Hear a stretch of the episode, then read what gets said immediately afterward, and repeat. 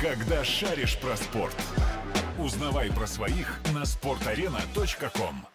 Він забив 9 голів в одному матчі на молодіжному чемпіонаті світу. Хто такий Ерлінг Холланд? Автор Павло Кушнерук. Молодіжний чемпіонат світу триває, проте здається, ми вже знаємо, хто стане найкращим бомбардиром, і це незважаючи на те, що тільки нещодавно завершилася групова стадія. У матчі з Гондурасом Норвегія здобула переконливу перемогу із непристойним рахунком 12-0. А головним героєм розгрому виявився нападник Ерлінг Холланд, якому вдалося відзначитися одразу дев'ятьма м'ячами. 18-річний хлопчина буквально знищив суперника, забиваючи голи на будь-який смак. Заради справедливості необхідно підкреслити, що Гондурас закінчував поєдинок у дев'ятьох, однак це аж ніяк не применшує заслуги юного центрфорварда. Цікаво, що при цьому Норвегії не пощастило кваліфікуватися до плей-офф. Підопічні Пала Арне Йохансена фінішували з найгіршими показниками серед претендентів, які посіли аналогічну третю сходинку. Тим не менш, персонально Холланд може бути задоволений. Він викликав фурор, проявив себе та точно увійшов до історії. Скандинав побив рекорд Ада Ілтона. У 97-му бразилець, перебуваючи на турнірі в Малайзії, шість разів поспіль вразив ворота Південної Кореї. Зокрема, Ерлінг за ймовірністю у 90% отримає золоту буцу. За увесь період проведення змагань лише два гравці забили більше. Це вище згаданий Ада Ілтон з 10 результативними ударами та Хав'єр Савіола. У 2001-му аргентинець записав до активу 11 м'ячів. Тож, як би там не було, норвежець зробив собі хорошу рекламу. Для чого ж ще існує чемпіонат світу до 20 років? Але хто ж він такий? Цей Ерлінг Холланд? Син кривника Роя Кіна і улюбленець Оле Гунера Сульшера. Так склалося, що Манчестер Юнайтед зіграв важливу роль у житті родини Ерлінга. Як ви вже здогадалися, він є сином колишнього півзахисника Нотінгем Форест, Лідс Юнайтед та Манчестер Сіті Альфа Інге Холланда. Батько досягнув певних висот, виступаючи у прем'єр-лізі, але відомий насамперед конфліктом з Роєм Кіном. Мабуть, всі пам'ятають, як норвежець висміяв капітана червоних дияволів і що отримав у підсумку. У квітні 2001-го ірландець зламав кар'єру своєму кривднику. Як наслідок жахлива травма коліна не дозволила хавбеку містян вийти на пристойний рівень та змусила у 30-річному віці попрощатися з професійним спортом. Повісивши буци на цвях, Альф Інге зосередився на вихованні сина. Не дивно, що перші кроки Ерлінг зробив саме в академії Брюне, куди приєднався у 2015-му.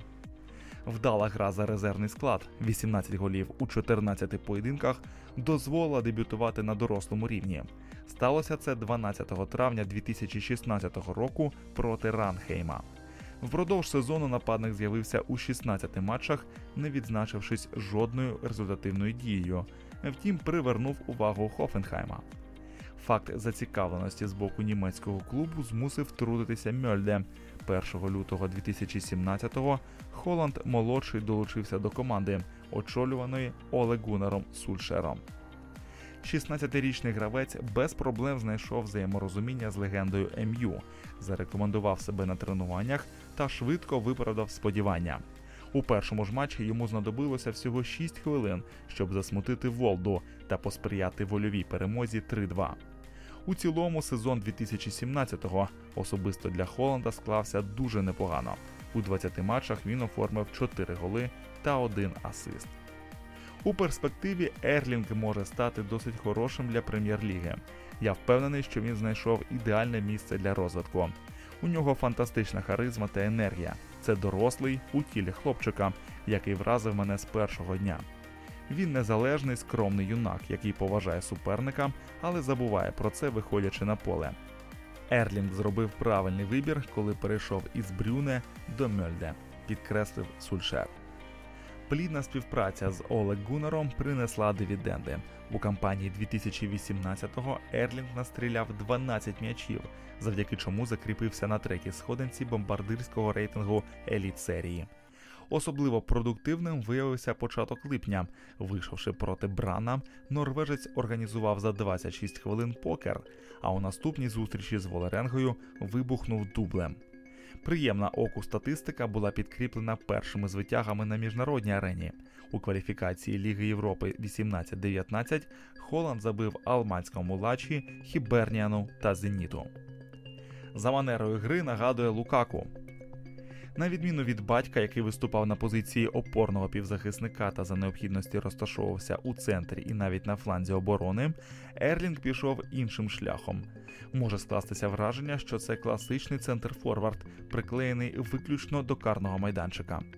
Переконливі габарити та зріст 192 см роблять його зручною мішенню для партнерів по команді.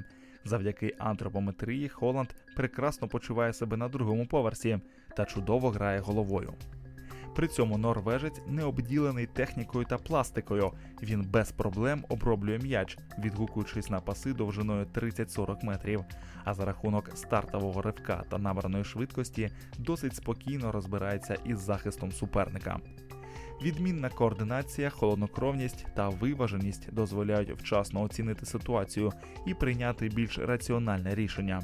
Дані чесноти перетворили Ерлінга на серйозну бойову одиницю. Сульшер використовував Холланда переважно на вістрі атаки, але хлопець комфортно почуває себе і у ролі відтягнутого нападника.